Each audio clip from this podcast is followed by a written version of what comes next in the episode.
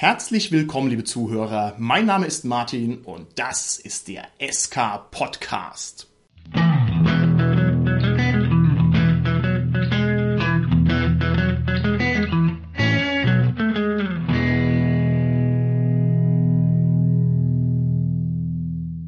Machen heute wieder eine kleine Interviewfolge und bei mir im Studio ist die Frontfrau eines neuen Rollenspiels, das jüngst erst das Licht der Welt erblickt hat. Es handelt sich dabei um das Rollenspiel Milan, das hier in der Region, ja, ich sag mal, eingeschlagen hat wie eine Bombe, das also hier überall gespielt wird.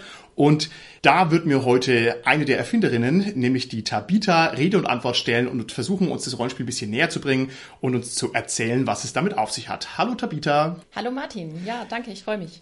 Liebe Tabita, ich ziehe gleich mal eine Frage aus dem Hut, um zu testen, wie wir hier aufgestellt sind.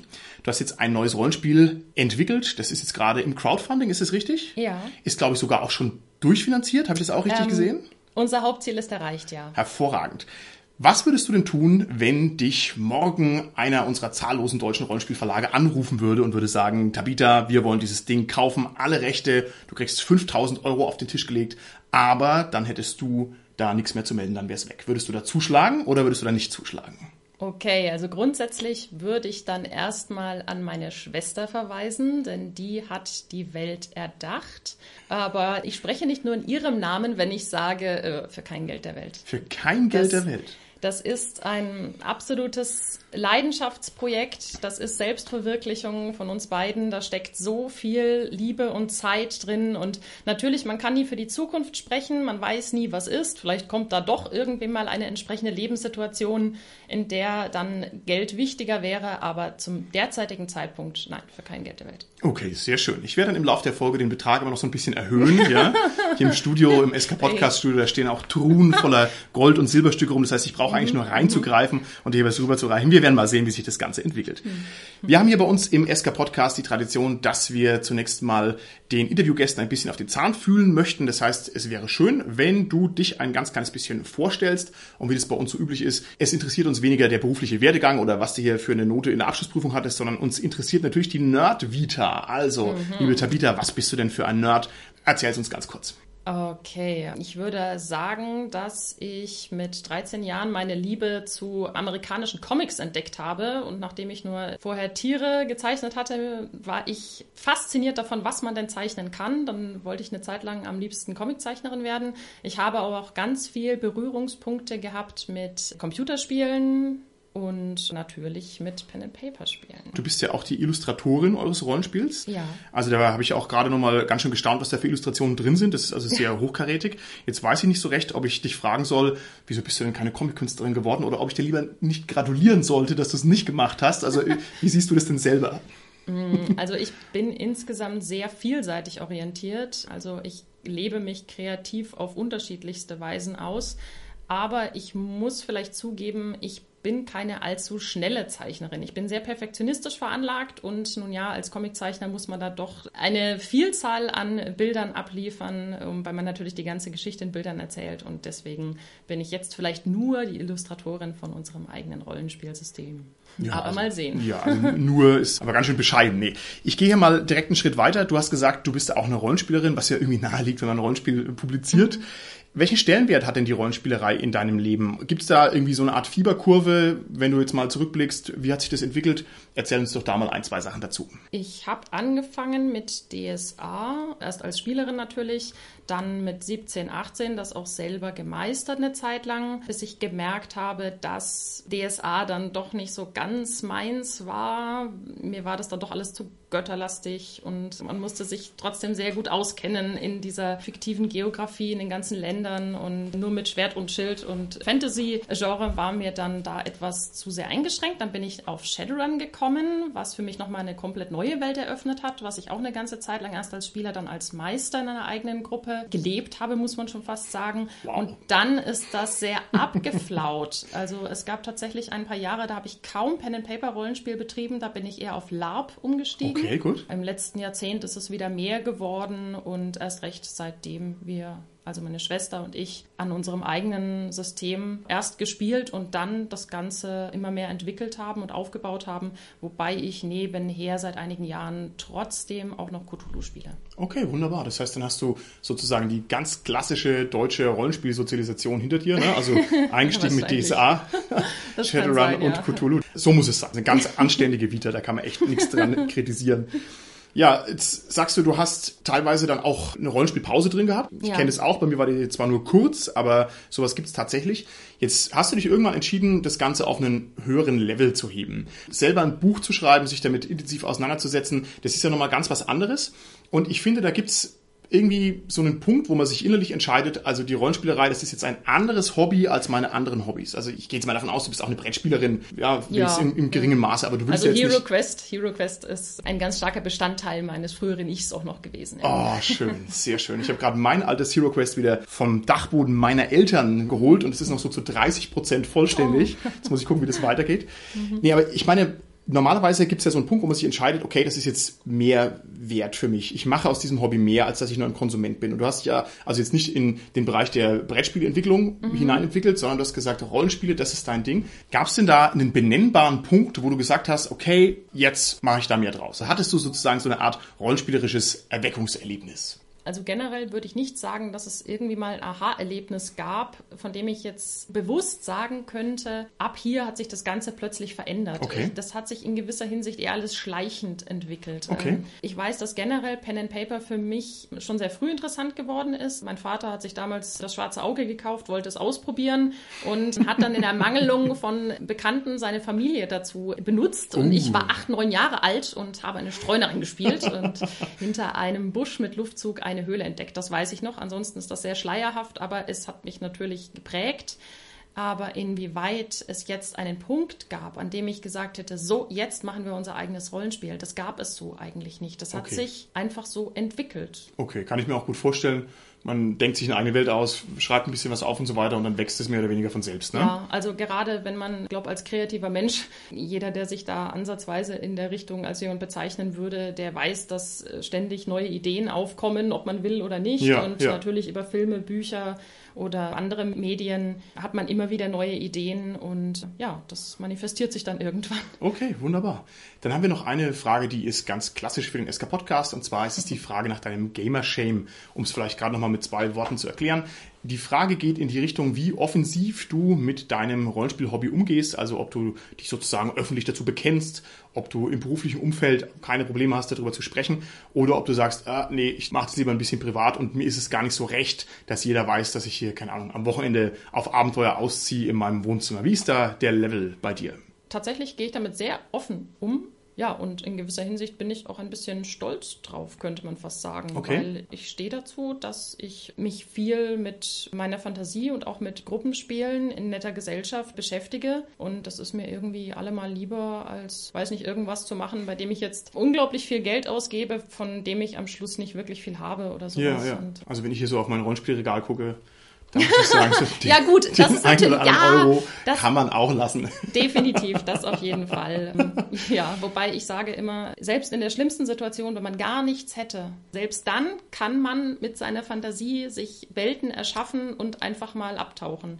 Und ich finde, das ist eigentlich gar nichts, wofür man sich schämen müsste. Auch ich finde es schade, wenn es in unserer Gesellschaft vielleicht ab und an bei Bekannten oder in bestimmten Jobs, dass man damit hinter den Berg halten müsste. Okay, das finde ich eine sehr schöne Aussage. Nicht ohne Grund heißt unser Podcast SK Podcast. Wir spielen da auf den Eskapismus an und wir versuchen also auch, das hier ein bisschen ernst zu nehmen, diese ganze Angelegenheit. Wenn ich mich auch nicht trauen würde, so offensiv damit umzugehen, finde ich, hast du da vollkommen recht. Okay, lass mal mal deine persönliche Vita ein bisschen hinter uns und springen mal zu dem Punkt, weswegen wir uns hier getroffen haben im Studio. Und zwar geht es um das Rollenspiel Milan. Wir hatten ja nach der Dreieich schon mal ganz kurz miteinander gesprochen. Da war ja schon mal so eine kurze Vorstellung des Rollenspiels mit drin. Ich ja. denke aber, es tut Not, dass du uns jetzt hier in drei Sätzen möglichst kurz und möglichst prägnant erklärst. Was ist denn eigentlich Milan für ein Rollenspiel? Worum geht's da? Mhm. Milan ist ein Pen-and-Paper-Rollenspiel, das als Grundsetting auf unserer Erde angesiedelt ist. Man verkörpert einen ja ursprünglich einem Söldnerorden angehörigen Menschen mit übersinnlichen magischen Fähigkeiten, der in einer damals 10 vor Christus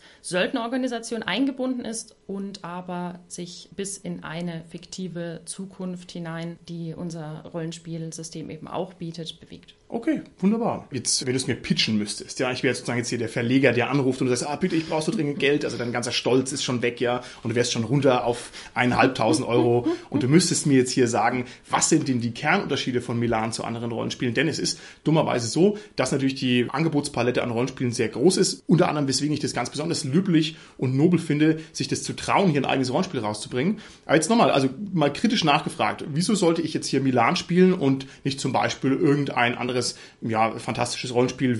Also ich sage mal, wenn man jemand ist, der einfach mal ausbrechen möchte aus dem Rahmen, was in vielen anderen Rollenspielsystemen eher als gegeben genommen wird, und zwar, dass man eher einen schwächeren Charakter spielt, dann ist Milan auf jeden Fall genau das Richtige. Oh, okay. Ähm, man spielt wirklich sehr mächtige Charaktere. Man könnte sich jetzt vielleicht denken, naja, das wird dann irgendwann ziemlich langweilig, wenn man ohne Probleme gegen mehrere menschliche Soldaten oder Krieger äh, mit einem Fingerschnippen bestehen könnte, weil man teilweise fast Götterkräfte sein eigenes nennen kann. Sagen wir mal, es gibt natürlich auch noch andere Bedrohungen in unserer Welt und plötzlich stellt man fest, dass man vielleicht doch nicht so mächtig ist und dann gibt es immer noch die Probleme, denen man sich stellen muss, die moralischer Natur sind. Und man stellt plötzlich fest, man ist unglaublich mächtig und es hilft alles nichts, weil man eben vor Entscheidungen steht, die man ja, ganz alleine treffen muss. Das ist aber noch nicht alles. Das, was unser System mitunter auch sehr besonders macht, ist die Tatsache, dass man es über einen längeren Zeitraum innerhalb unserer Welt mit mm. all der Geschichte als Hintergrund spielen kann. Was bedeutet, jemand, der tatsächlich eher aus dem DSA klassischen Schwert- und Schild-Fantasy-Genre kommt, das ja, super im Mittelalter angesiedelt Abenteuer in unserer Milan-Welt erleben kann, aber eben auch, wenn man eher so der Sci-Fi-Liebhaber ist, à la Shadowrun, dass man eben auch unsere fiktive Zukunft bespielen kann und noch so, so viele andere Zeiten dazwischen. Ich denke nur an die ganzen Mantel- und Degen-Settings oder meinetwegen irgendwelche Piratenschlachten um Nassau. Es gibt einfach so unglaublich viele Schauplätze, die so spannend sein können. Jetzt kommt ein Punkt, der gar nicht offensichtlich ist, aber den ich im Laufe der Jahre, die ich selber auch gespielt habe, immer prägnanter festgestellt habe. Und zwar dadurch, dass es in unserer Welt spielt, wird es unglaublich nah und unmittelbar. Man fiebert unglaublich mit seinen Charakteren mm, mit. Das mm. ist mir tatsächlich bei allen anderen Systemen vorher so nicht passiert.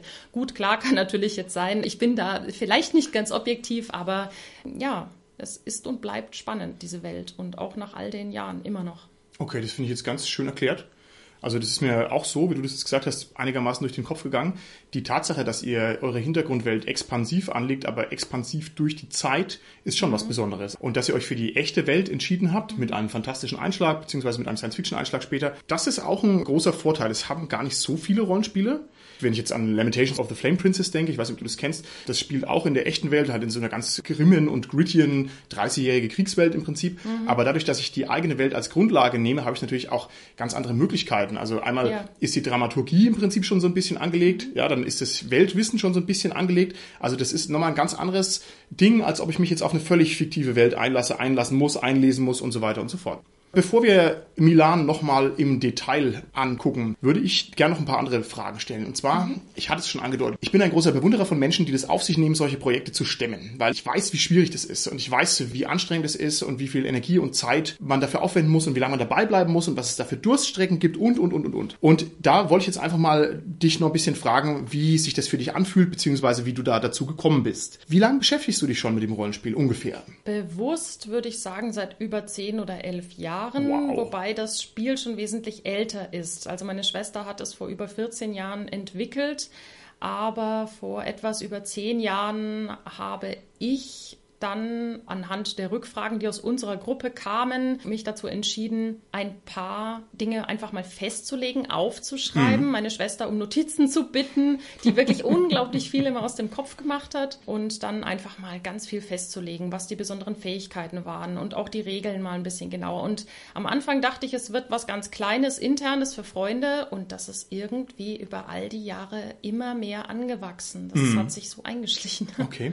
Welchen Umfang hat denn Milan aktuell? Wie dick ist denn euer Buch? Das Regelwerk war, als uns klar war, dass es ein Regelwerk wird und nicht einfach nur ein kurzes Heft für Freunde, auf 120 Seiten geplant. Tatsächlich sind es 184 Seiten. Okay, nicht schlecht. Jetzt seid ihr beide, du und deine Schwester, irgendwie die Producerinnen dieses Rollenspiels. Fällt mir jetzt kein besserer Begriff dazu ein. Mhm. Aber da stecken ja ganz viele Tätigkeiten drin, die ein Level tiefer anzusiedeln sind, die aber nichtsdestotrotz relevante und aufwendige und schwierige Tätigkeiten sind. Du hast jetzt vorhin schon verraten, du zeichnest. Das heißt, du illustrierst dein ja. eigenes Rollenspiel, was, was ja. ich so beneidenswert finde. Ey, Mann, Mann, Mann. Ich bin ja ein großer Fan von Walter Mörs zum Beispiel und der, ah, der kann ja. es ja auch seine eigenen Bücher illustrieren. Wie cool ist das? Also da hast du ja ganz tolle kreative Kontrolle mhm. über deine Sachen. Aber was machst du denn sonst noch so im Gesamtkontext von Milan? Also ich zeichne, ich habe dadurch, dass ich auch die grafische Umsetzung mache, einen Fototexturenfundus, in dem ich dann alles irgendwie hinterlege, was hm. nicht gezeichnet wird. Und ich kümmere mich letzten Endes auch darum, mit den Druckereien zusammenzuarbeiten, beziehungsweise das Ganze halt wirklich in gedrucktem Werk dann vorliegen zu haben, ja. Und okay. nachher sollte ich vielleicht auch noch erwähnen, ich bereite zumindest für die Abenteuer die Geschichten auf. Also im Regelwerk selber ist ganz viel direkt aus der Feder von meiner Schwester geschrieben, was die Texte angeht, aber für Abenteuer habe ich da ganz viel oder die meisten Sachen geschrieben und aufbereitet, sagen wir es mal so. Okay, wunderbar. Ich klopfe mal noch so ein paar kleine Jobs ab, von denen ich weiß, dass sie eben existieren und die man normalerweise gar nicht so wahrnimmt als Konsument. Du machst wahrscheinlich auch das Layout insgesamt. Mhm, ja. ja. Wer macht denn bei euch Korrektorat, Lektorat? Macht das überhaupt jemand? Darf ich die Frage stellen oder müssen wir also das alles jetzt, rausschneiden? Jetzt macht es ja jemand. Unser Crowdfunding ist ja finanziert, also das okay. Hauptziel ist erreicht. Wir können uns sozusagen jetzt ein professionelles Lektorat leisten. Vorher, ja, da waren wir praktisch auf die Hilfe von Freundesfreunden, die ein bisschen belesener waren, angewiesen. Und ich sag mal, da ist dann unser Regelwerk durch zweieinhalb Lektorate gegangen, bis wir dann eine Mini-Auflage für Freunde gedruckt haben aber es bleibt immer irgendwas zurück und okay. es fällt immer noch irgendwas auf und deshalb jetzt das professionelle Lektorat. Okay, wie kriegt ihr denn eure Organisation gestemmt? Es muss ja auch irgendjemand mal sagen, bis zu dem Zeitpunkt muss das Ampel fertig sein, bis zu dem Zeitpunkt muss die ILU fertig sein. Wie macht ihr das? Macht ihr das mehr so, weil ihr ja zwei Schwestern seid, könnt ihr das quasi, sag ich jetzt mal, am Küchentisch miteinander besprechen oder habt ihr da einen professionelleren Zugang dazu? Zeitlich haben wir uns sehr wenig begrenzt, weil wir immer gesagt haben, es ist und soll ein Leidenschaftsprojekt sein und bleiben. Der Zeitpunkt, ab dem wir das Gefühl haben, wir werden von außen determiniert, ist schwer für uns. Deswegen haben wir das Regelwerk auch nicht an irgendeinen Verlag abgetreten, sondern sagen, wir wollen es selber machen. Wir wollen es sozusagen selber, soweit alles möglich ist, okay. publizieren. Natürlich habe ich zumindest für mich die ein oder andere Deadline im Kopf, wenn mm, ich einfach mm. weiß, Mensch, da steht der nächste Convention an und ich möchte das Abenteuer davor fertig kriegen, dann ja klar, ich für mich selber habe eigene Termine aber die setze ich mir selbst und die werden uns nicht gesetzt. Okay, wunderbar. Jetzt höre ich hier was von dir und von deiner Schwester. Also das heißt, ihr seid mal mhm. im Kernteam, seid ihr ein Zwei-Mann-Team sozusagen. Und die Frage ist jetzt, wie würde das denn weitergehen, wenn jetzt da noch mehr Material kommen sollte in Zukunft? Also wir werden das auch noch genau besprechen, nur jetzt mal für mein Verständnis. Habt ihr noch einen Kranz von freien Mitarbeitern außenrum? Also könnt ihr Arbeit ein bisschen delegieren oder ruht das alles auf euren beiden Schultern? Und die Frage ist jetzt ein bisschen gemein, weil ich natürlich weiß, dass es auch ganz schnell dann an einen Punkt stößt, wo man also seine Arbeitsleistung nicht mehr skalieren kann oder wo mal einer ausfällt oder wo irgendwie Probleme stattfinden. Also ich möchte jetzt hier nicht an die Wand malen, dass ihr euch vielleicht verknatscht, aber theoretisch kann ja sowas auch mal sein, dass man irgendwie sich uneins ist und dann ist irgendwie das mal blockiert.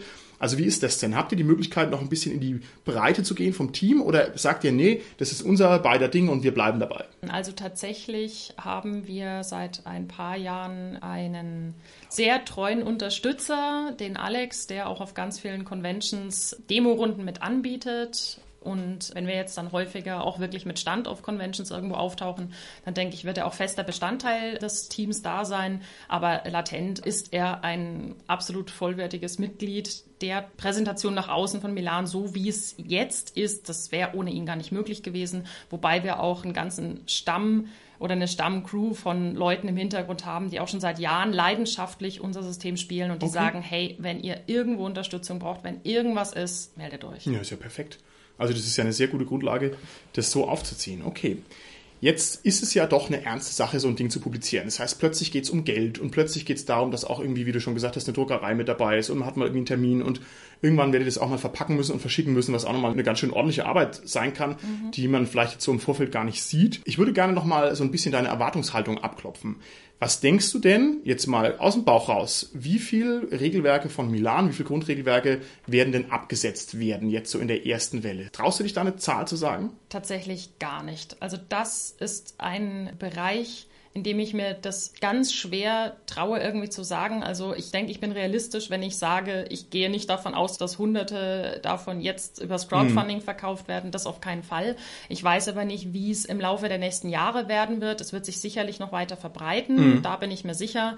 Aber es war ja nie unsere Intention, damit jetzt in dem Sinne Geld zu machen und das weitmöglichst irgendwo auf die Fidschi-Inseln oder ja, sonst wohin ja, ja. zu verbreiten, sondern es geht uns darum, es so weit zu verbreiten, dass die Rollenspieler, die nach so einem System gesucht haben und die genau daran Freude hätten, dass die das finden können und dass sie Möglichkeiten haben, das zu erstehen. Und für alle anderen, die sagen so, oh, das ist nicht ganz unser Ding. Ich meine, es gibt so viele andere Rollenspielsysteme, die auch alle ihre Berechtigung haben und alle ganz großartige Welten erschaffen haben. Und ja, das okay. darf einfach wachsen. Okay, das finde ich ist eine ganz erwachsene Antwort sozusagen, weil man weiß halt wirklich nie, was rauskommt bei diesen Rollenspielverkäufen. Also ich habe schon Rollenspiele scheitern sehen, wo du gedacht hast, ach du meine Güte, das ist ja bitter, ne? Das muss aber auch nicht so sein. Es gibt auch Überraschungserfolge, wo man sagt, okay, das ist jetzt Faktor 10 über dem, was ich erwartet hätte. Auf der anderen Seite ist es halt so, unser Rollenspielmarkt ist tatsächlich sehr klein. Auch die großen Verlage setzen nur ganz schön überschaubare Stückzahlen von Büchern ab, aber auch da muss man sagen, das ist jetzt vielleicht auch nicht so ein Rollenspielproblem, so ein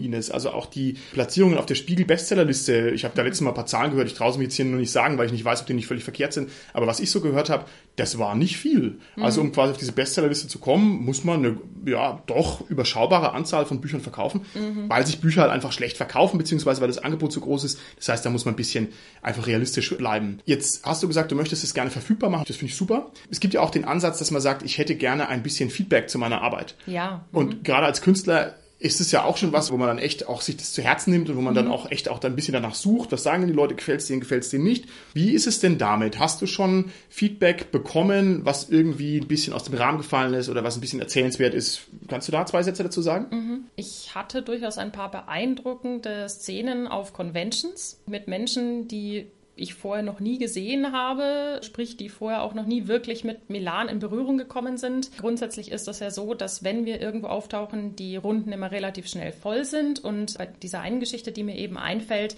war es so, dass die Runde auch mal wieder voll war und sich jemand, wir hatten vielleicht eine Dreiviertelstunde, Stunde gespielt, sich jemand neben uns hingesetzt hat, gefragt hat, ob er ein bisschen zuhören kann und bis zum Ende der Runde geblieben ist und zugehört hat. und ich habe zwischendurch schon schlechtes Gewissen gehabt, gedacht, Mensch, Junge, willst du nicht irgendwo was anderes spielen? Da hast du nichts davon. Und dann hat er nur gemeint, nee, das ist ganz großartig und was das dann für ein Spiel ist und wollte mehr darüber wissen. Und das fand ich ein unglaublich schönes Erlebnis. Ja. Und dann hatte ich auch mal von jemandem auf einer Convention gehört, mit dem ich vorher auch noch nicht wirklich Kontakt hatte, dass der mir erzählt hat, so ja, er hat auf der Seite, wo unsere Runden zu der Convention angeboten wurden unseren Opener-Text gelesen, was Milan ist, die Kurzbeschreibung. Und das fand er so interessant, dass er nur auf diese Convention gefahren ist, weil er Milan spielen wollte. Okay, wow, und das ist, wow. oh, das ist schon irgendwie, ja, da freut man sich natürlich schon sehr. Ja. Und ja. Nee, das ist ja toll. Also sowas wünscht man sich ja als Feedback, auch vor allem deswegen, weil das Rollenspielzeug immer notorisch unterrezensiert ist. Mhm. Also viele Leute, denen es gefällt, mhm. die sagen dann halt auch einfach nichts. Das heißt, man fischt da immer ein bisschen im Trüben, mhm. aber das ist ja toll. Also dann bewahr dir diese schönen Erfahrungen, sage ich jetzt mal, weil es ist ja auf alle Fälle nichts Gewöhnliches. Jetzt hast du mir erzählt, ihr seid in dieses Rollenspiel ein bisschen reingewachsen. Das heißt, ihr habt keine großen Marktanalysen oder sowas betrieben. Nein ist ein bisschen heikel, wenn wir ganz ehrlich sind. Oder wie siehst du das? Das kommt darauf an, was man damit vorhat. Wie ich ja bereits schon erwähnt hatte, geht es uns nicht darum, das große Geld zu machen mhm. oder davon leben zu können. Also sowohl meine Schwester als auch ich, wir haben beide ganz normale Jobs sozusagen in dieser Welt und verdienen damit unsere Brötchen. Und das ist halt einfach ein gewachsenes Leidenschaftsprojekt, was wir mit anderen teilen wollen. Und es wird Leute sicherlich geben, die sagen so, oh, naja, also kann ich jetzt vielleicht doch nicht so wirklich viel mm, mit anfangen. Mm. Aber es gibt eben auch ganz, ganz viele, ja, für die Milan deren Leben wirklich bereichert hat. Und okay Selbstverständlich sind wir auch offen für konstruktive Kritik. Das heißt, auch im Vorfeld, bevor es in den ersten Druck für unsere Mini-Auflage ging, haben wir schon unterschiedlichsten Stellen Infos gesammelt. Hey, was findet ihr gut? Was findet ihr nicht so gut? Das und jenes. Und anhand der Häufigkeit dessen, was aufgetaucht ist, was nicht so gut angenommen wurde, haben wir dann daraus diverse Schlüsse gezogen und viele Sachen geändert. Und bei ein paar waren wir tatsächlich auch so, dass wir gesagt haben, nö, wenn wir das beide so finden, dass wir das so sehen, dann bleibt das auch genauso im Regelwerk. Zumindest noch. Ich weiß immer nie, was die Zukunft bringt. Ja. Vielleicht gibt es irgendwann in fünf bis zehn Jahren mal eine erweiterte Version davon, wo wir dann vielleicht doch noch ein paar andere Sachen ändern. Ja, das wird dann die Zeit zeigen. Ja, nee, das finde ich auch sehr gut. Jetzt ist es so, dass diese fehlende Marktanalyse, das ist ja ein ja, ich sage mal, ein Manko, das unterläuft auch größeren Verlagen. Zum Beispiel hat Ulysses gerade rausgebracht, Die Schwarze Katze und Pegasus, die haben rausgebracht, Katzulu. Beide haben sich nicht informiert und wussten deswegen nicht, dass natürlich der SK Podcast mit Katzen im Weltall hier den Markt schon völlig unter Kontrolle hat. Das heißt, alle anderen Katzenrollenspiele haben da keine Chance. Ich hoffe, die Verluste sind nicht zu brutal. Okay, meine nächste Frage wäre nach deinen Erfahrungswerten. Du hast jetzt ein Buch auf den Weg gebracht, irgendwann kommt es raus, beziehungsweise der erste Druck ist ja im Prinzip schon draußen, wenn ich es richtig verstanden habe. Was war denn hier einfacher, als du gedacht hast und was war schwieriger, als du gedacht hast? Also ich stelle mir das jetzt so vor, du musst dich irgendwie um einen Drucker kümmern. Ja. Sagt man ja. dann, um Gottes Willen, es gibt ja europaweit keinen freien Druckslot mehr bis ja. 2027 oder sagt man, oh, das geht aber einfach. Ich habe es abgeschickt, das PDF und Dienstag war es da, das Buch. Wie muss man sich das vorstellen? Ja, also man hat natürlich immer so ein paar Sachen, die funktionieren besser, da funktionieren schlechter mit Druckereien. Also dann informiert man sich im Vorfeld, welche Druckerei kann was oder was stelle ich mir überhaupt für mein Regelwerk vor. Hardcover Hardcover oder Softcover gebunden oder nicht und wie liegen da so die Preise. Also informieren muss man sich natürlich und klar hat man dann auch die eine oder andere Rücksprache, aber ich sage mal, wenn man diese kleineren Hin- und Her-Problemchen mit, mit den Druckereien beiseite lässt, dann gibt es eigentlich nichts, was irgendwie negativ aufgefallen ist oder schwieriger als gedacht war. Eher im Gegenteil. Wir sind eigentlich überwältigt von allem, wie wir bisher Feedback bekommen und wie es so ankommt und liegt vielleicht auch mit daran, dass wir wenig Erwartungen hatten und das Ganze einfach so vor sich hin wächst. Bin sehr zufrieden damit, wie es bisher so läuft. Dann gehen wir noch ein bisschen konkret zum Rollenspiel Milan und ich hätte also jetzt das Ziel, dass unsere Zuhörer sich am Ende das möglichst gut vorstellen können, dass die also einfach umfangreich informiert sind, was das für ein Spiel ist, damit sie auch sich entscheiden können, ob sie das Crowdfunding mal angucken oder ob sie sagen, ja gut, behalte ich mal im Hinterkopf, aber warte ich erstmal noch ab. Deswegen will ich jetzt mal ein paar fundamentale Fragen an das Projekt stellen und bin mal gespannt, was du mir da antwortest. Wie würdest du denn das Genre beschreiben, das Milan bedient? Kann man sagen, man spielt noch Fantasy oder ist das was ganz was anderes? Doch, ich würde schon sagen, es ist Fantasy. Es spielt selbstverständlich auf unserer Zeit und man kann das geschichtlich auch irgendwo eingliedern, aber letzten Endes spielt man ja Charaktere, die sich außergewöhnlicher Kräfte bedienen also für mich ist es definitiv Fantasy ja. mit realem Hintergrund, zumindest was die Welt angeht, ja. Auch Fantasy oder Fantastik ist ja ein Genre mit vielen Facetten. Ja. Ich weiß nicht, bist du in der Lage, das noch ein bisschen näher einzugrenzen? Spielen wir da eher High Fantasy, wo es voll abgeht, oder ist es eher Grim and Gritty, oder ist es eher so Märchen-Fantasy, oder in welche Richtung geht es denn ungefähr? Es gibt vielleicht keine Elfen und Orks, aber in der Theorie haben die Fähigkeiten von Milanen die Möglichkeit, sowas zu erzeugen. Also ist jetzt die Preisfrage. Generell würde ich sagen, vielleicht eher Low Fantasy, aber sobald man in die Kräfte, in die Fähigkeiten der Milane eintaucht, kann es auch mal ganz schnell irgendwie sehr abgespaced okay. ähm, werden. Liegt vielleicht immer ein bisschen im Auge des Betrachters, ja. beziehungsweise je nachdem, was für ein Abenteuer man gerade spielt. Ja. Also es gibt tatsächlich kleinere Abenteuer, wo man ganz ermittlungsmäßig aller Detektivmanier an irgendwas rangehen kann. Man kann das Ganze aber auch sehr episch, sehr dramatisch gestalten, fernab von kleineren Problemen sozusagen. Okay, das wäre jetzt meine nächste Frage gewesen, wie ich mir denn so ein typisches Milan-Abenteuer vorstellen muss, also welche Art von Szenarios denn da im Vordergrund stehen. Wenn du sagst, man spielt eine Söldnereinheit, spiele ich dann so Skirmish-Geschichten? Also geht es darum, irgendwie kleine Kampfeinsätze einer Kommandoeinheit umzusetzen oder geht es eher um Detektivgeschichten? Ist es eher investigativ? In welche Richtung geht es denn ungefähr? Das, was ich mit Sicherheit sagen kann, ist, dass man weniger die ganz kleinen Probleme löst im Sinne von, ich habe jetzt da einen Menschen, einen Sicherheitsbeamten, den ich irgendwie schlafen legen muss. Und wenn ich es nicht schaffe, werde ich in die nächste Kammer eingesperrt, weiß nicht, wie ich da ohne Werkzeug rauskommen soll. Solche Probleme hat er Milan partout nicht. Der tritt die Tür ein und der knockt nicht nur einen Sicherheitsbeamten aus, sondern gleich zwölf oder sowas. Aber nichtsdestotrotz hat man genauso Ermittlungscharakter in den Abenteuern. Man hat genauso mal irgendwelche Kampfeinsätze oder Schleichgeschichten mit drin oder wirklich richtig dramatische, tragische Situationen, in denen man einfach feststellt, so Mensch, da kann ich aufgrund meiner Fähigkeiten gar nichts machen. Das ist eine mhm. Pest- und Cholera-Entscheidung. Egal wie ich es drehe und wende, hier ist gerade keiner der Gewinner. Oder man kann natürlich wirklich als der große Held dastehen, der gerade einen leckgeschlagenen Öltanker mm, okay. ja, repariert hat. Und ja, es bietet wirklich unglaublich viel Spielraum. An welche Art von Spieler richtet sich denn Milan? Und auf so eine Frage kann man eigentlich nur antworten an alle, klar. ja, was soll da für eine andere Antwort kommen? Aber gemeint ist natürlich, was ist denn so ein bisschen die Zielgruppe, die du im Hinterkopf hast, wenn du dich damit beschäftigst? Also geht es jetzt eher darum, der Brettspieler, der noch nie was von Rollenspiel gehört hat, trifft sein erstes Rollenspiel oder richtest du dich eher an denjenigen, der keinen Bock mehr auf DSA hat? Wen stellst du dir vor, wenn du Texte schreibst oder wenn du dir Abenteuer ausdenkst? Okay, den Dominik. Ja, ich weiß schon. Weil er so ein begeisterter Milan-Spieler ist. Unser Dominik beim SK Podcast, das ist korrekt. Aber jetzt mal jenseits vom Dominik. Ja, ja, nee, klar. Nachdem ich ja auch unterschiedliche Rollenspielsysteme durch habe, könnte man jetzt einfach nicht sagen, dass es nur für Leute ist, die sozusagen jetzt kein DSA mehr sehen mhm. können oder nur für Leute, die irgendwie äh, von Shadowrun genug haben oder erst recht mehr aller Shadowrun-Manier haben wollen. Das kann man so partout gar nicht sagen. Mhm. Also ich denke, das ist wirklich bunt gemischt. Schwierig wird es natürlich für die Leute, die sagen, ich stehe drauf, eine komplett neu erdachte Welt zu haben, mhm. mit neuen Kontinenten, mit neuen Tieren und Gegnern, die man da hat oder so. Na gut, Gegner jetzt mal ausgenommen, also bei uns gibt's ja auch noch ein bisschen mehr in der Welt, aber dann wird's natürlich schwierig. Okay, also man muss ist. natürlich ja. damit klarkommen, dass einfach unsere Erde unser Setting ist. Und ja. wenn man das akzeptiert und auch die Tatsache, dass man Mitglied einer mächtigen Organisation ist, mit wirklich übersinnlichen, mächtigen Fähigkeiten, dann ist es eigentlich egal, welcher Rollenspieler, mhm. also woher, mhm. wo der herkommt was man allerdings sagen kann, ist, dass Milan für Spieler, sowohl für Einsteiger oder Anfänger als auch für Fortgeschrittene gleichermaßen taugt.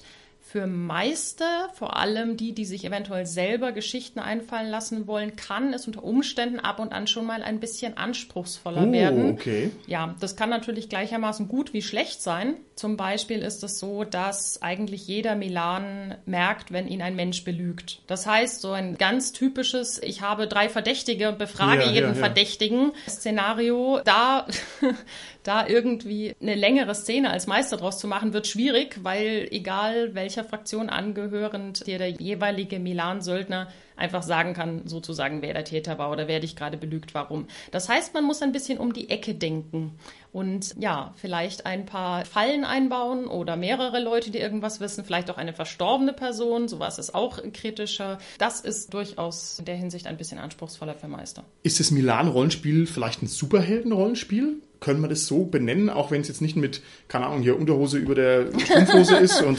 Superkräfte mit hier Beamstrahlen, aber ist es so, dass man letztlich Superhelden spielt? Vielleicht in gewisser Weise, ja. Wobei man den Held auch auslegen kann, wie man möchte. Also man wird jetzt sicherlich nicht die Welt zerstören wollen, sonst würde das Spiel vermutlich nicht sehr lange dauern oder man hätte den Charakter nicht sehr lange, den man bespielt. Man muss nicht per se einen Helden spielen, okay. im, im, positiven Sinne, sage ich jetzt mal. Also, okay, alles klar. Welcher Spielstil wird denn bevorzugt bedient? Also es gibt ja auch nochmal so ganz grundsätzlich unterschiedliche Ansätze, wie man ein Rollenspiel überhaupt spielt und da hat jeder seine eigene Berechtigung, aber sie unterscheiden sich schon ganz schön saftig wichtig. Also man könnte zum Beispiel sagen, es gibt hier dieses, wie nennt man so schön, Barbie-Rollenspiel, wo es eben darum geht, dass man seine Figur besonders ausformuliert mit Hintergrundgeschichte und ja, was macht er, was tut er, was hat er, was will der, wo also die Figur sehr im Vordergrund steht. Es gibt Rollenspiele, die gehen eher um diese ja, Skirmish-Kämpfe, um diese Battle-Maps, Battle-Maps, die es da gibt. Es gibt Rollenspiele, die sind sehr plotorientiert, sehr dramaturgisch, dass ich dann sage, ah, Vorhöhepunkt, Höhepunkt und so weiter, Ausklang und so.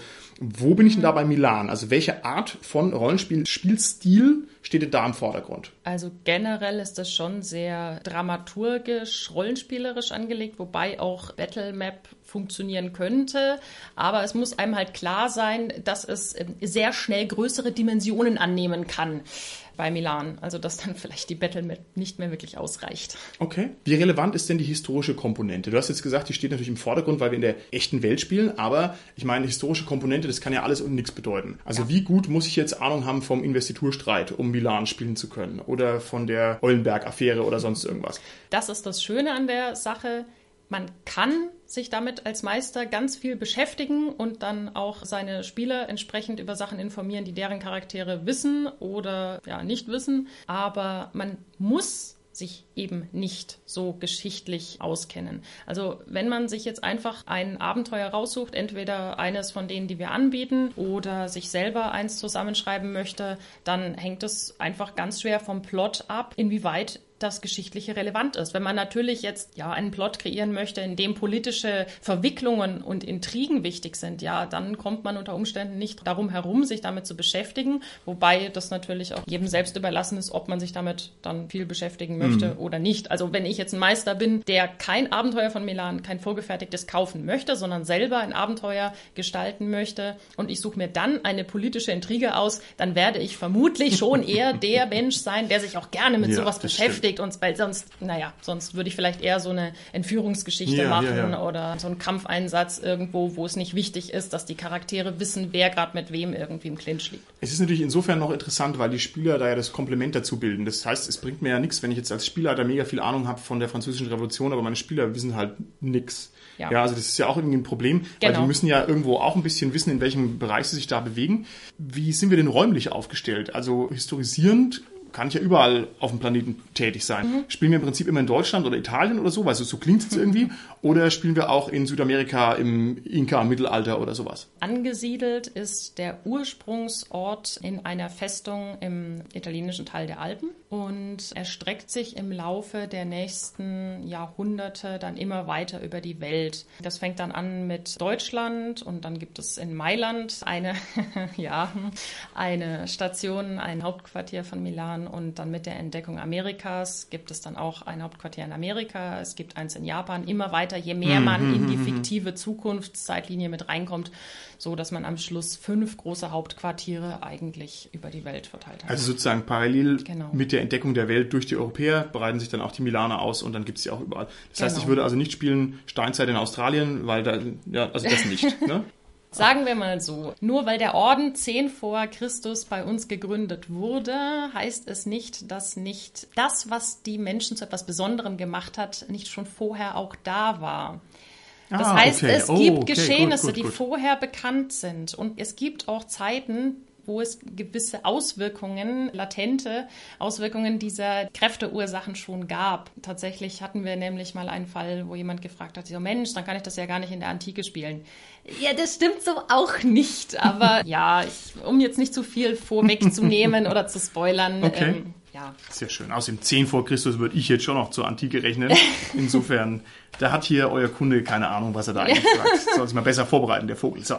Naja, oder der Bronzezeit und so weiter. Ähm, ja, also es gibt da noch okay. mehr.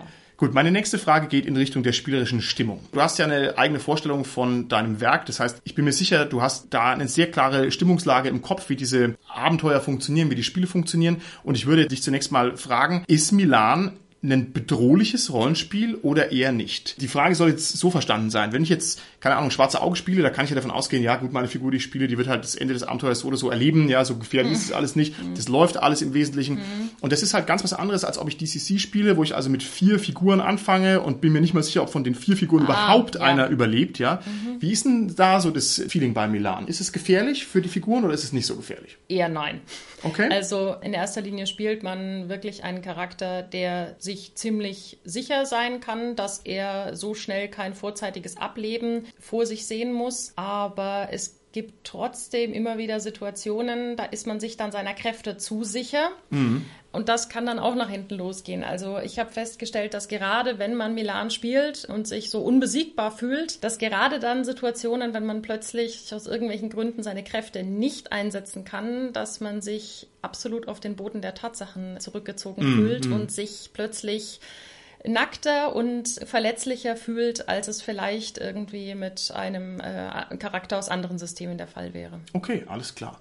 Wie ist denn der Fokus von Milan? Die Frage ist jetzt eigentlich sozusagen nach der Granulierung in der Mangelung eines besseren Wortes. Also spiele ich Milan und komme ich dann in eine Situation, wo es heißt, oh Gott, wir sind in einer dunklen Höhle, wo sind die Streichhölzer? Oder spiele ich Milan eher so, dass ich sage, die Machtmittel des Warschauer Pakts stehen uns zur Verfügung, wir müssen jetzt entscheiden, welches Land wird aufgenommen und wird rausgeschmissen. Also wo sind wir denn auf dieser Skala? Generell eher eher bei zweiterem. Echt? Ähm, wobei, wow. wobei das auch ganz cool. schwer davon abhängt, was man gerade für Aufträge bekommt. Also das können tatsächlich auch ganz kleine Gegebenheiten sein, wo es wirklich um die Schicksale von ganz wenigen, die sich im Dunkeln verstecken geht, wo man entscheiden muss, was macht man jetzt mit denen, was eigentlich gar nichts mit großen Weltgeschicken zu tun hat. Okay. Aber ich sage mal, die Situation, dass man irgendwo in der dunklen Höhle steht und sich Gedanken über ein Streichholz machen muss, das wird so schnell nicht passieren. Okay, oh, das ist sehr interessant. Dann frage ich nochmal nach dem Pacing. Das ist jetzt eigentlich dieselbe Frage, nur ja in einer anderen Dimension. Also wie ist denn die Spielgeschwindigkeit von Milan? Geht es darum, dass ich, keine Ahnung, drei Tage eines Mordkomplotts ausspiele oder spiele ich eher größere Zeitabstände? In diesem Jahr tun wir das, im nächsten Jahr tun wir das, dann überspringen wir zwölf Jahre und es geht weiter. Also wie ist denn so das Zeitgefühl in dem Rollenspiel? Das kann man eben auch individuell halten. Also je nachdem, ob ich ein Abenteuer spiele, in dem man sich wirklich Minuten oder Stundenweise vorwärts bewegt, so kann ich auch eine Kampagne spielen, die sich zum Beispiel durch ein ganzes Jahrhundert hm. bewegt. Dadurch, dass Milane bis 200 Jahre alt werden hm, können, okay. haben sie allein als Charakter natürlich schon ganz andere Möglichkeit, Zeit zu bespielen, als vielleicht manche Charaktere, die eher auf menschlichen Lebenszeitspannen ausgelegt hm. sind. Und da kann es dann schon mal passieren, dass dann der Meister sagt, zwölf Jahre später. Okay, und, okay, ähm, wow, gut. Ja, also man kann es ganz klein und gemächlich und langsam spielen, man kann es aber auch in, in sehr viel schnelleren Schritten sozusagen äh, spielen. Okay, sehr interessant. Ich denke, man kann Rollenspiel auch dann noch gut durchschauen, wenn man sich anguckt, was man für Figuren spielt, vom Konzept der Figuren her gedacht.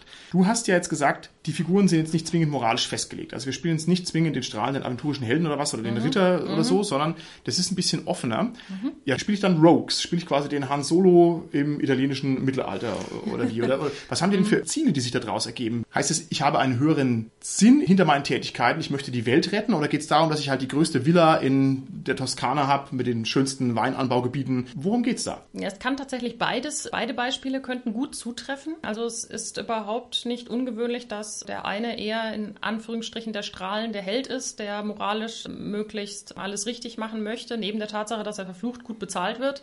Aber es könnte auch jemanden geben, der als Freelancer für die Organisation Melan äh, eingesetzt wird und in seinem verdeckten Leben zum Beispiel Chef einer Mafia-Organisation ist. Oh, okay, das okay. widerspricht sich nicht, solange er seine Interessen nicht gegen Milan wendet. Die Okay. Organisation geht immer vor. Okay, das ist ein gutes Konzept. Aber auch die Privatleben der Milan-Söldner werden geschützt. Das heißt, man hat einen Milan-Codenamen. Man muss seinen realen Namen nicht preisgeben. Das heißt, man kann sich entweder voll und ganz der Organisation verpflichten mit einer Art Fulltime-Job oder man kann ihn eben als Freelancer durchleben und ja, einem Leben nachgehen, das geheim ist. Also quasi Vormittags-Podcaster. nachts dann Superheld. Mir kommt es so bekannt vor, aber ich verrate jetzt nicht, von wem ich da gerade spreche.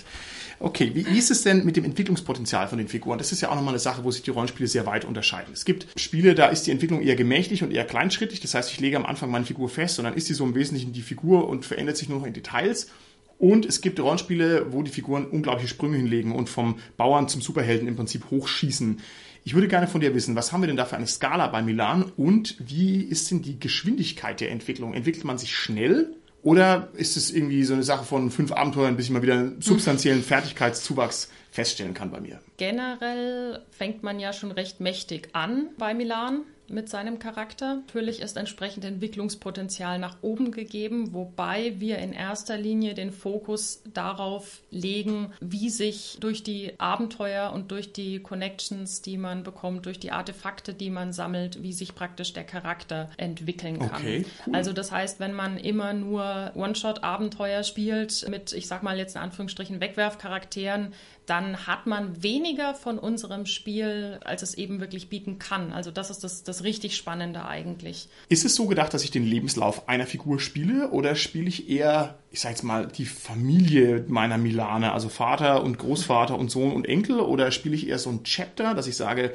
wir spielen hier das Chapter Bayern der Milan-Organisation und zwar Bayern im Lauf der Jahrhunderte oder wie muss ich mir das vorstellen? Also grundsätzlich passiert es selten, zumindest ich habe es noch nicht erreicht, dass man einen Milan-Söldner wirklich von Anfang bis zu seinem Ende sozusagen bespielt. Mm, also okay. das, vielleicht müssen wir dann noch 10, 20 Jahre länger spielen. Also das kam bisher noch nicht vor, wobei man das auch spielen könnte. Also ein, zwei Kampagnen sind geplant, bei denen man, wenn man das dann so anlegt, könnte man durchaus bis zum Tod seines Charakters spielen, sofern man das denn möchte. Aber das, was es mitunter so besonders machen kann, ist, dass man zum Beispiel im Mittelalter einen Charakter spielt, der mit einem hochrangigen NSC irgendwo unterwegs ist und zum Beispiel ein wichtiges Artefakt von A nach B bringen muss.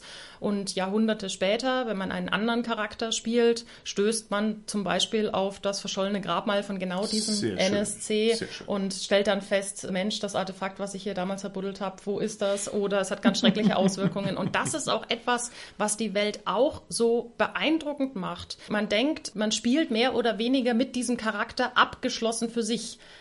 Aber das ist eigentlich nicht so, wenn man sich wirklich auf die ganze Palette, die Milan bietet, auf die ganze Zeitpalette einlässt, dann stellt man fest, dass alles so viel komplexer und so viel spannender ist und die Entwicklungsmöglichkeiten für den Milan-Charakter selbst sind eben in dramaturgischer Hinsicht unglaublich. Okay, okay, sehr interessant. Welchen Stellenwert hat denn die Abenteurergruppe? Steht die sehr im Vordergrund? Habe ich Spezialisten, die sich ergänzen? Oder sind es eher so, ja, Arbeitskollegen im Wesentlichen, wo man sagt, okay, da hier einer ist gerade mal tot umgefallen, da kommt halt der nächste. Also wie ist denn da das Spielgefühl? Also im Optimalfall ist es eigentlich so, ich denke, das ist spielerbedingt und nicht charakterbedingt, dass man natürlich irgendwie zusammenwächst. Weil man sitzt ja natürlich auch in der Gruppe am Tisch und erst recht, wenn man das zum Beispiel in einer Freundesgruppe treibt, dann versteht man sich entsprechend gut. Es ist eine harmonische Truppe, mit der man da hockt und dann fängt man schon an, ja, den vermeintlichen Arbeitskollegen äh, mit als Familie zu sehen und eigentlich alles für den zu geben und aufzuopfern und sozusagen über die Organisation hinaus dann da auch eine sehr enge Bindung entstehen kann, wenn man denn so will, ja. Okay, aber das ist sozusagen nicht festgelegt. Also man könnte es auch ein bisschen kälter und cooler spielen, ne? Ja, das, könnte man okay. auch. Ja. Letzte Frage zu den Figuren. Wie stark sind die denn regeltechnisch ausformuliert? Also habe ich jetzt hier ein Datenblatt zu meinen Figuren, das sehr ausführlich ist. Wir kennen alle diese DSA-Datenblätter, mhm. wo du dann mhm. irgendwie 40 Talente mhm. hast und so und, und Vorteile, Nachteile, tralala. Oder sind es eher kurze Statblöcke? Was haben wir denn an dieser Stelle hier für ein Spielgefühl? Also ich habe jetzt in der Vergangenheit schon ein paar Mal gesagt, wenn Fate auf der einen Seite steht und DSA 4 auf der anderen Seite, dann ist Milan irgendwo dazwischen anzusiedeln. Es war uns wichtig, dass Milan nicht mit Regeln erschlägt. Wir wollten relativ zügig eben in das ganze Spielgeschehen eintauchen können und ja, deswegen gibt es selbstverständlich Regeln, aber das hält sich bei uns durchaus in Grenzen. Okay, wunderbar. Dann nehme ich das doch gleich mal auf und wir gehen mal direkt rüber zum Regelsystem. Das ist ja ebenfalls ein Stützpfeiler eines jeden Rollenspielsystems. Und du hast mir jetzt gesagt, die Regeln sind eher so im Mittelfeld anzusiedeln, was jetzt den Komplexitätsgrad und die Menge angeht. Ich frage nochmal ganz viel grundsätzlicher. Haben wir denn bei Milan ein Rollenspiel, das eine klassische Rollenverteilung hat zwischen Spielleiter und Spieler? Oder macht ihr irgendwie so modernen, crazy Indie-Kram, dass fünf Spielleiter am Tisch sitzen und die Erzählrechte werden rumgeschrieben und was weiß ich? Nee, es ist tatsächlich ganz klassisch. Es gibt einen in Anführungsstrichen allwissenden Meister und der Rest ist unwissend. Man muss sich unterwerfen. Okay, also haben wir auch einen autoritären Spielleiter. Das heißt, kann der sagen, ich biege und beuge die Regeln hier, weil es mir in meinen dramaturgischen Plan passt? Ist es so gedacht oder ist der Spielleiter nur ein Primus inter pares und muss sich auch ans Gesetz halten? nee, also ich sag mal, in erster Linie sollte Rollenspiel natürlich immer Spaß machen und wenn sowohl die eingeschworene Gruppe als auch der Meister sagen, Mensch, die Regel finden wir irgendwie doof, die schreiben wir intern um oder lassen sie weg, dann ist das jeder Truppe selbst überlassen, wie sie das auslegen. Ja, und es gibt sogar bei uns im Regelwerk bestimmte Situationen, wo man sich entscheiden kann, möchte ich das Ganze lieber mit abgespeckten Regeln umsetzen oh, oder okay, möchte ich schön. das, ja, also das ist zum Beispiel, betrifft das das Rüstungssystem. Man kann das mit Trefferzonen und Bruchfaktor der Rüstung und, und, und spielen oder man kann es eben einfach ganz banal mit, die Rüstung gibt so und so viel Rüstungsschutz mm, mm. und das wird mir jetzt abgezogen, bevor der Rest des Schadens durchkommt, spielen, äh, okay. ja, wie man denn möchte. Okay. Es gibt so ein paar klassische Regelbereiche im Rollenspiel, Figurenerschaffung, Kampf und Magie und Talentsystem und so weiter und so fort. Gibt es bei Milan einen Regelbereich, der auffallend stärker verregelt ist als andere Regelbereiche oder ist es einigermaßen in der Wucht? Also im Großen und Ganzen würde ich sagen, die Kampfbereiche, also alles, was den Kampf angeht, ist relativ überschaubar und schlank gehalten. Was den Einsatz der magischen Fähigkeiten angeht, da wird es unter Umständen ein bisschen komplexer, wobei wir das auch nicht zwangsläufig so stark verriegelt haben, dass ja, man da jetzt wirklich minutenlang davor sitzt, mhm. um eine Situation zu regeln. Es mhm. ist halt immer dann nur die Frage so, okay, was möchte derjenige gerade für eine Fähigkeit anwenden und wie komplex möchte ich das dann ausspielen oder eben nicht. Okay. Splittermond hat sich seinerzeit ein bisschen damit geschmückt, dass sie gesagt haben, die finden es blöd, dass es zwar ganz komplexe Kampfregeln gibt bei den meisten Rollenspielen, aber das soziale Spiel ist völlig unverregelt. Ne? Also ich kann zwar mhm. ganz präzise sagen, was mache ich für einen Angriff und wie viel Schaden und tritra tralala, mhm. aber irgendwie sowas wie eine Diskussion, eine Debatte oder sowas ist niemals verregelt und es wird dann einfach so am Spieltisch quasi im freien Spiel überlassen. Und das ist bei Splittermond eben anders gemacht. Da gibt es also auch Regeln für soziale Auseinandersetzungen. Habt ihr sowas bei Milan auch drin oder nicht? In gewisser Hinsicht haben wir sowas drin, wobei das auch recht schlank ist. Es wird zum Beispiel bei solchen Gesprächen durchaus eine Charisma-Probe zum Beispiel verlangt, okay. wenn jemand sich irgendwo einschleimen möchte oder jemand versucht zu überzeugen. Es gibt Talente, die zum Beispiel wie Rhetorik oder Psychologie dann auch mit einfließen können, wo man dann einen möglichen Zeugen, den man hat, hm. noch entsprechend beeinflussen kann, ohne jetzt gleich auf die magische Keule zuzugreifen und denjenigen zu beeinflussen, hm. sage ich jetzt mal. Ja, Okay, gut. Ist Milan im weitesten Sinne ein D&D-Derivat? Also ich würde sagen, das hört sich jetzt schon so an, wenn ihr Eigenschaften habt mhm. und diese Sachen. Ist es quasi ein klassisches Rollenspiel mit Talenten und Eigenschaften, kann man das so sagen? Ja, und jede der acht Fraktionen, in die Milan unterteilt ist, basiert auch auf einem Hauptattribut. Gut, zumindest sieben davon. Die letzte ist ein bisschen spezieller, aber letzten Endes äh, hat man ein Hauptattribut, was einem bestimmten Charakter dazu geteilt ist. Dann hat man natürlich entsprechende Proben, die immer mal wieder im Spiel anfallen. Gibt es Lebenspunkte? Hat es ein Lebenspunktsystem? Es gibt Lebenspunkte, es gibt auch Magiepunkte, die dann ganz klassisch bei Schlafen regeneriert werden können. Gibt es irgendwelche narrativen Elemente im Regelsystem? Also habt ihr sowas wie Bennies? Ich weiß nicht, ob du das aus Savage Worlds kennst. Also man hat quasi die Möglichkeit, dass man sagt, einmal darf der Spieler auch was bestimmen. Ja, ich lange meine Hosentasche und finde einen Dietrich. Und zwar nicht, weil ich den eingepackt habe, sondern weil ich sage, das entscheide ich jetzt. Gibt es sowas oder habt ihr sowas nicht? Wenn, dann fällt mir jetzt dazu kein Beispiel ein. nee, manche Spiele haben das ja ganz explizit, also dann offensichtlich nicht so nee. systemisch mm -mm. stark drin verzahnt. Okay, gut, vielen Dank. Dann kann ich mir die Regeln jetzt an der Stelle schon deutlich besser vorstellen. Dann würde ich sagen, gehen wir noch abschließend ein bisschen in Richtung der Produktpalette, die Milan anbietet. Das ist ja jetzt auch, finde ich, nicht ganz unheikel. Ihr habt, wie gesagt, ein kleines Team. Es ist schwierig, auch längerfristig viele Bücher rauszuhauen. Aber ich würde schon gerne nochmal wissen, ist zu Milan auch abenteuermäßig was geplant? Also plant ihr da tatsächlich eine Reihe von Abenteuern zu releasen? Wie viele denn ungefähr? Welcher Umfang ungefähr? Also mhm. vielleicht kannst du da noch zwei Worte dazu sagen. Also tatsächlich ist es das so, dass bereits etliche Abenteuer, ich sag mal jetzt auf Halde liegen. Ich komme kaum hinterher, die aufzubereiten. So viele sind es tatsächlich. Und wir haben One-Shots-Abenteuer schon rausgebracht. Wir haben auch schon längere Abenteuer, unter anderem jetzt eben Kampagnen, an denen ich sitze und auch noch die nächsten Jahre wahrscheinlich sitzen werde.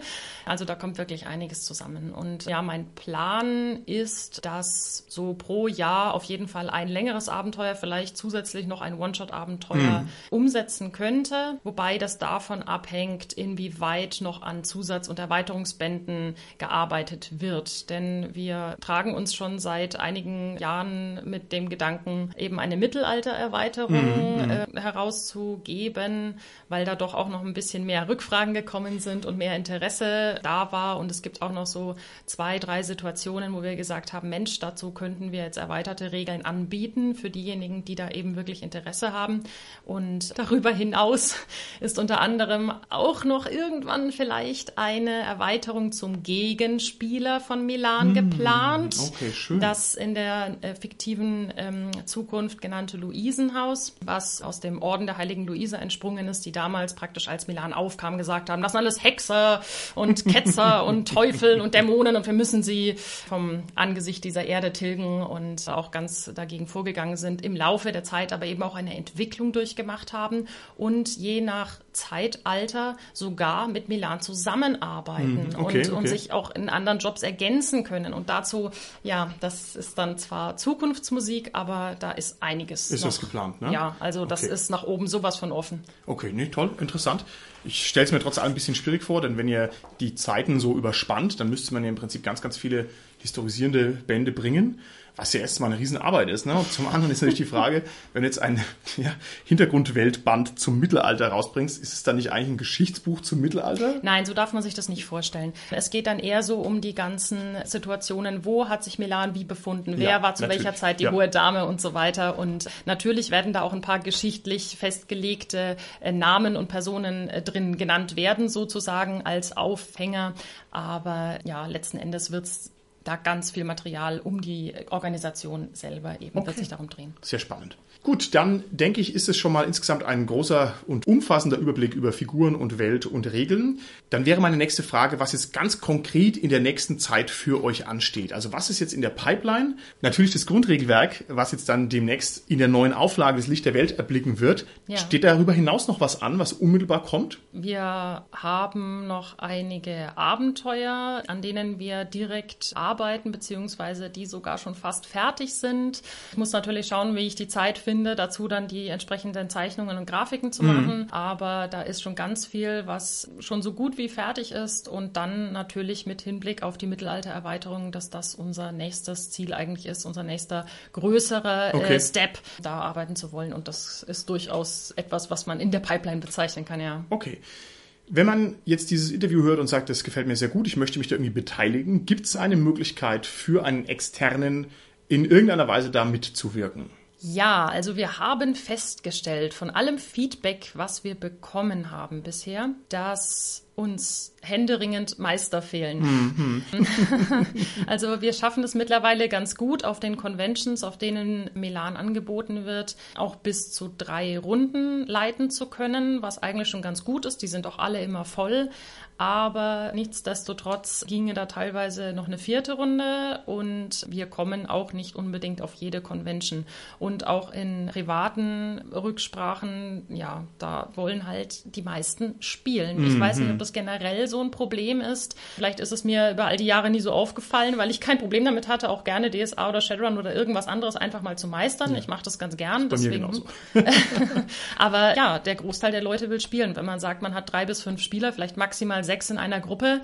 Naja, ja. wenn man da jetzt 100 Interessierte hat, die alle spielen wollen, man hat drei Meister, dann merkt ja. man schnell, dass die Rechnung nicht aufgeht. Also da sollte es jemanden geben, der tatsächlich sagt, boah Mensch, ich meistere an sich sehr gerne und ich habe irgendwie Bock auf euer System, dann ja, also dann würden wir uns freuen. Okay, also quasi Supporter, was, ja. Was kommt, ja. Sozusagen. Das ist natürlich eine gute Idee. Wie kann ich euch denn im Internet finden? Also wenn ich sage, ich möchte jetzt mal noch mehr darüber wissen oder ich möchte mich da noch ein bisschen vertiefen oder ich möchte mir das mal konkret angucken, mir ist jetzt hier der Podcast zu luftig im Gespräch. Wie finde ich euch im Internet? Milan selbst hat eine Seite, sozusagen das kleine Gag am Rande, deutsche Hauptquartier der großen Lady von mir und meiner Schwester sozusagen. Das ist dann die www.urbworld.com www.melan.de. Man wird dann direkt auf die Melan-Seite weitergeleitet und findet da diverse Informationen über die einzelnen Fraktionen, über die Charaktererstellung. Der Charakterbogen ist darauf schon zu sehen und auch als PDF runterzuladen. Was wir natürlich nicht auf der Seite preisgeben, das sind so die ganzen Regeln oder größere hm, Hintergrundinformationen. Hm. Finden sich Informationen zu den bisher erschienenen Abenteuern beziehungsweise zu zukünftigen Abenteuern und jeweils immer ein kleiner Erklärblock dazu, hm. dass man sich sich halt ein bisschen besser vorstellen kann, was für Abenteuer kann ich da überhaupt ja, erleben. Ja, ja. Okay, sehr schön. Wie kann man euch denn unterstützen? Habt ihr irgendwie einen Patreon oder soll man euch Bargeld in die Hand drücken auf Conventions? ist euch das lieber in unauffälligen kleinen Scheinen? Also derzeit läuft unser Crowdfunding ja noch bis Ende Januar. Da freuen wir uns natürlich sehr, wenn wir darüber unterstützt werden. Es gibt neben dem Grundregelwerk natürlich noch einige andere kleine Goodies, Dankeschöns sozusagen, für die man spenden kann. Eine Tasse, eine Mappe mit Charakterbögen oder eine Postkarte mit persönlichem Dankeschön. Ja, also wie gesagt, bis Ende Januar geht okay. das noch. Gut.